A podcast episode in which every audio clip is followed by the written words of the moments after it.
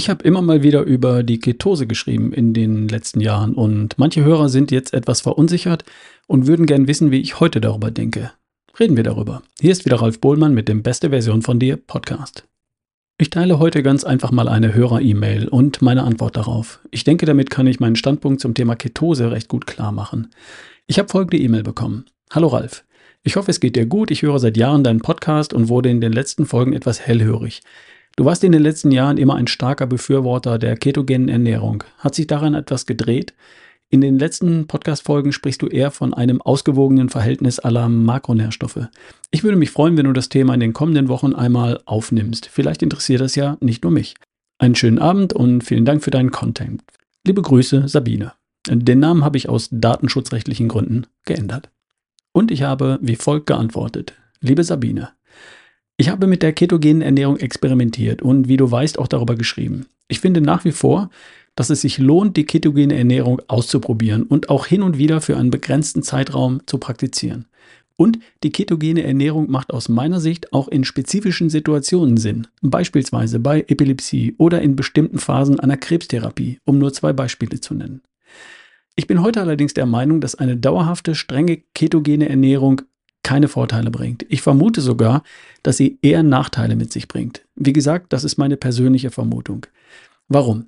Wir wissen heute besser als noch vor ein paar Jahren, dass es ganz ohne Glucose nicht geht. Unser Körper braucht Glucose und das ist auch völlig unstrittig.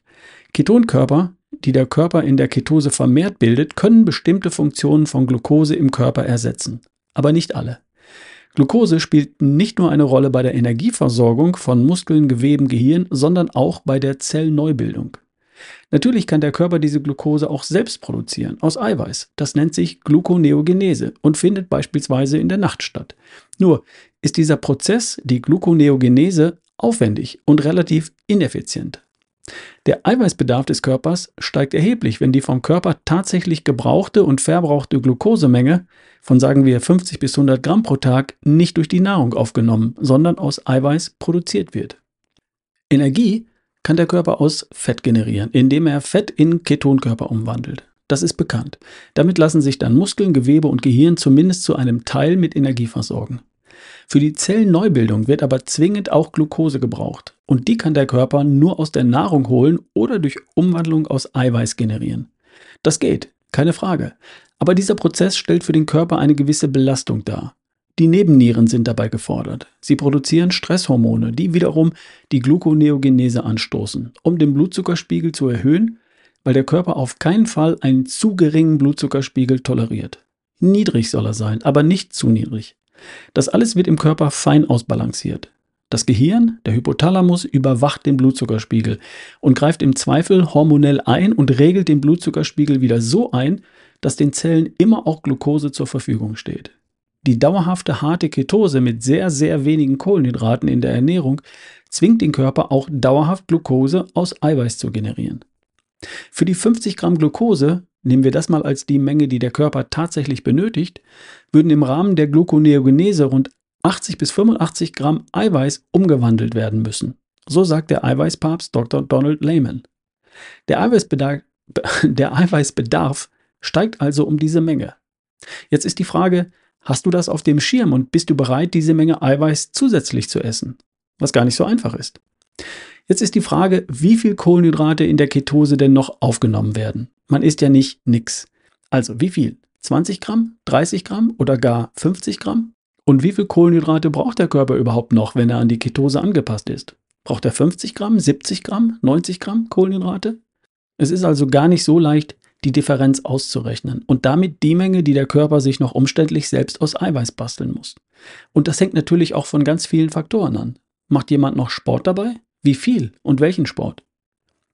Ich habe bei der Beobachtung meines Blutzuckerspiegels mit einem Blutzuckersensor CGM festgestellt, dass mein Körper ständig damit beschäftigt ist, den Blutzuckerspiegel zu stabilisieren. Und zwar insbesondere dann, wenn ich über viele Stunden gar nichts zu mir genommen habe. Oder über einige Tage nur sehr wenige Kohlenhydrate. Wenn ich etwas mehr Kohlenhydrate zu mir nehme, dann stabilisiert und beruhigt sich das bei mir. Das muss nicht notgedrungenerweise auch bei dir so sein, aber bei mir ist das so.